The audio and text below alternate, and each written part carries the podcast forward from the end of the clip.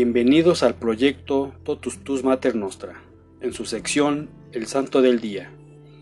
Hoy, 19 de junio, celebramos a San Romualdo. Romualdo significa glorioso en el mando, el que gobierna con buena fama.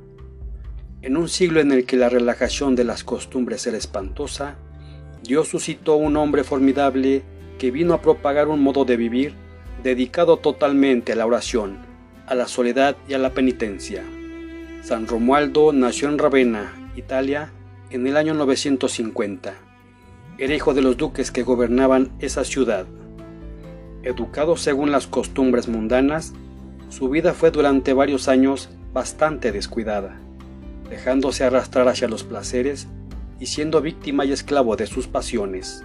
Sin embargo, de vez en cuando experimentaba fuertes inquietudes y serios remordimientos de conciencia, a los que seguían buenos deseos de enmendarse y propósito de volverse mejor.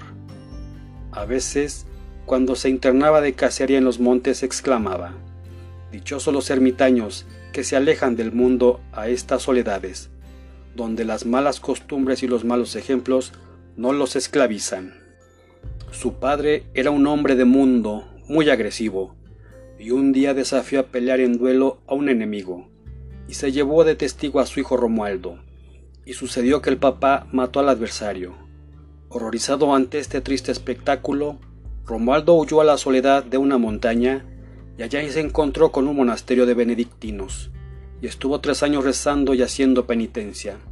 El superior del convento no quería recibirlo de monje porque tenía miedo de las venganzas del padre del joven, el duque de Ravenna pero el señor obispo hizo de intermediario y Romualdo fue admitido como un monje benedictino.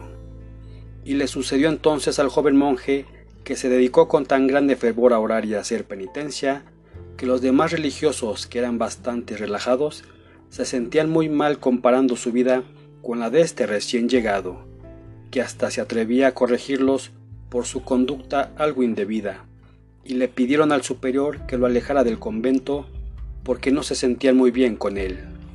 Y entonces Romualdo se fue a vivir en la soledad de una montaña, dedicado solo a orar, meditar y hacer penitencia.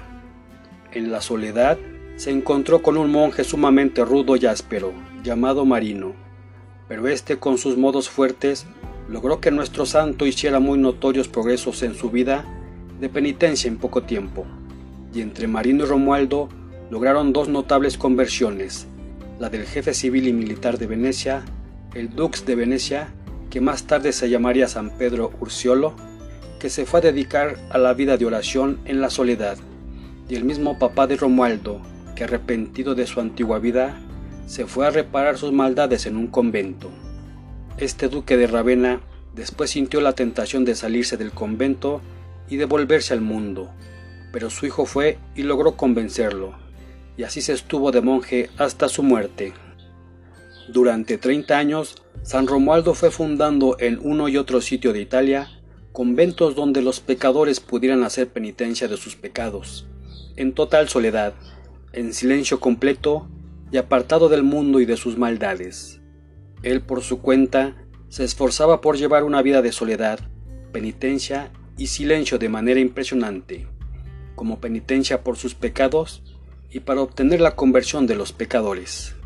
Leía y leía vidas de santos y se esmeraba por imitarlos en aquellas cualidades y virtudes en las que más sobresalió cada uno. Comía poquísimo y dedicaba muy pocas horas al sueño. Rezaba y meditaba, hacía penitencia día y noche.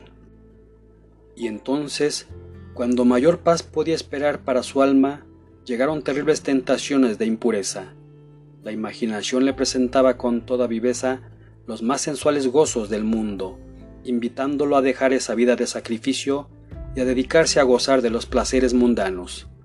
Luego el diablo le traía las molestas y desanimadoras tentaciones de desaliento, haciéndole ver que toda esa vida de oración, silencio y penitencia era una inutilidad que de nada le iba a servir.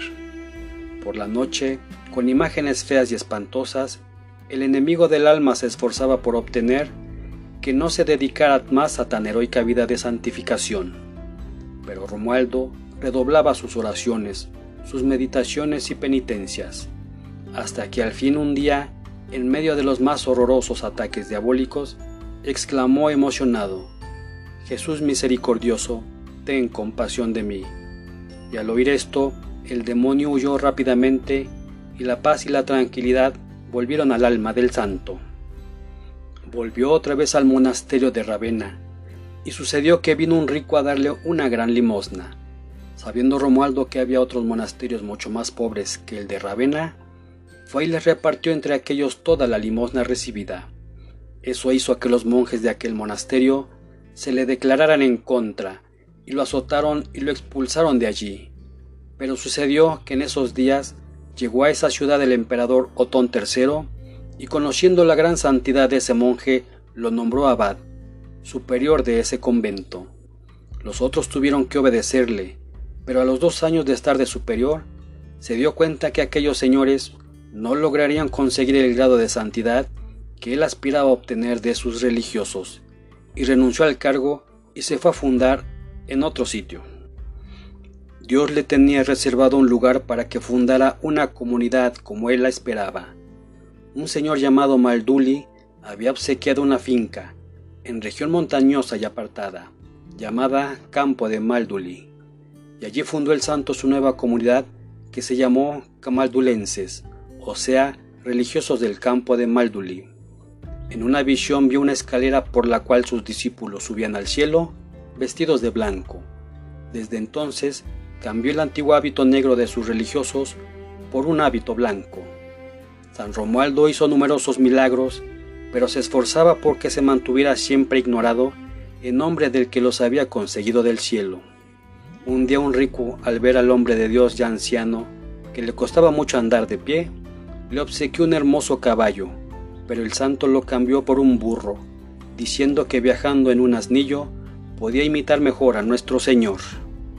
En el monasterio de la Camáldula se obtuvo que sus religiosos observaran la vida religiosa con toda la exactitud que él siempre había deseado, y desde el año 1012 existen monasterios camaldulenses en diversas regiones del mundo. Observan perpetuo silencio y dedican bastantes horas del día a la oración y a la meditación. Son monasterios donde la santidad se enseña, se aprende y se practica. San Romualdo deseaba mucho derramar su sangre por defender la religión de Cristo, y sabiendo que en Hungría mataban a los misioneros, dispuso irse para allá a misionar, pero cada vez que emprendía el viaje se enfermaba. Entonces comprendió que la voluntad de Dios no era que se fuera por allá a buscar martirios, sino que se hiciera santo allí con sus monjes, orando, meditando y haciendo penitencia, enseñando a otros a la santidad. Veinte años antes, el santo había profetizado la fecha de su muerte. Los últimos años frecuentemente era arrebatado a un estado tan alto de contemplación que lleno de emoción e invadido de amor hacia Dios, exclamaba, Amado Cristo Jesús, tú eres el consuelo más grande que existe para tus amigos. A donde quiera que llegara se construía una celda con un altar y luego se encerraba, impidiendo la entrada allí de toda persona estaba dedicado a orar y a meditar. La última noche de su existencia terrenal, fueron dos monjes a visitarlo porque se sentía muy débil. Después de un rato, mandó a los dos religiosos que se retiraran y que volvieran a la madrugada a rezar con él los salmos. Ellos salieron, pero presintiendo que aquel gran santo se pudiera morir muy pronto, se quedaron escondidos detrás de la puerta. Después de un rato, se pusieron a escuchar atentamente y al no percibir adentro ni el más mínimo ruido ni movimiento, convencidos de lo que podía haber sucedido, empujaron la puerta, encendieron la luz y encontraron el santo cadáver que yacía boca arriba, después de que su alma había volado al cielo. Era un amigo más que Cristo Jesús se llevaba a su reino celestial. Era el 19 de junio de 1027 fue canonizado por el Papa Gregorio XIII en el año 1582. También hoy conmemoramos a San Deodato de Nevers, San Gervasio, Santa Hilda de Fenkamp, Santa Juliana Falconeri, San Lamberto de Zaragoza, San Modesto Andalauer, San Protasio de Milán, Beato Gerlando, Beato Miguelina de Pesaro, Beato Tomás Goodhouse.